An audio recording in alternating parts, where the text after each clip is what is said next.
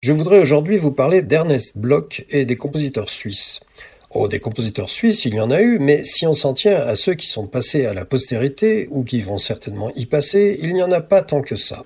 On peut citer Arthur Honegger, on peut citer Serge Kaufmann, dont je vous ai déjà parlé il y a quelque temps dans l'une de ses chroniques, et on peut citer Ernest Bloch, dont je vais vous parler aujourd'hui. Le point commun de ces trois compositeurs suisses, c'est qu'ils n'ont pratiquement pas vécu en Suisse, ou si peu. Honegger est né en France, mais il avait un passeport suisse. Kaufmann est né à Lausanne, mais il s'est installé en France peu après la fin de la Seconde Guerre mondiale. Ernest Bloch est né à Genève en 1880, mais il est parti s'installer aux États-Unis en 1939, après y avoir séjourné à plusieurs reprises. Après des études musicales en Suisse, mais aussi à Paris, à Bruxelles et en Allemagne, Ernest Bloch se fixe temporairement à Genève, où il reprend l'affaire de souvenirs pour touristes de son père. Mais il entreprend rapidement plusieurs tournées aux États-Unis, où il donne de nombreux concerts, où il enseigne dans plusieurs conservatoires, notamment à Cleveland et à San Francisco, et où il acquiert la nationalité américaine. Il revient en Europe, réside un temps en Suisse italienne, mais finalement retourne aux États-Unis en 1939 en raison de la montée du nazisme. Il se fixe dans l'Oregon à Agate Beach, pas très loin de Portland, et c'est là qu'il mourra en 1959.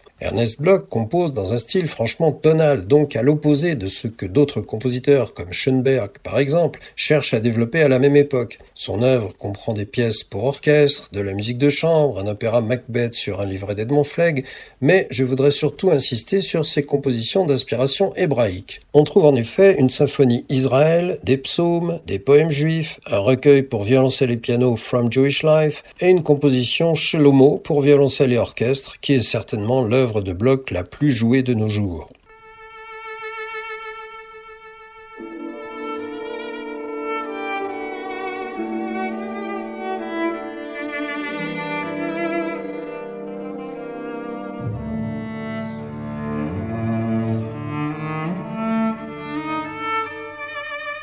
La musique de Bloch n'est aucunement liturgique. À l'exception d'un service sacré écrit en 1933, Bloch n'a jamais cherché à composer pour les offices, contrairement à ce qu'ont fait par exemple Louis Lewandowski à Berlin ou Samuel Nombourg et Samuel David à Paris. Bloch s'inspire de la thématique juive pour composer sa propre musique, un peu comme Ravel écrivant son Kaddish.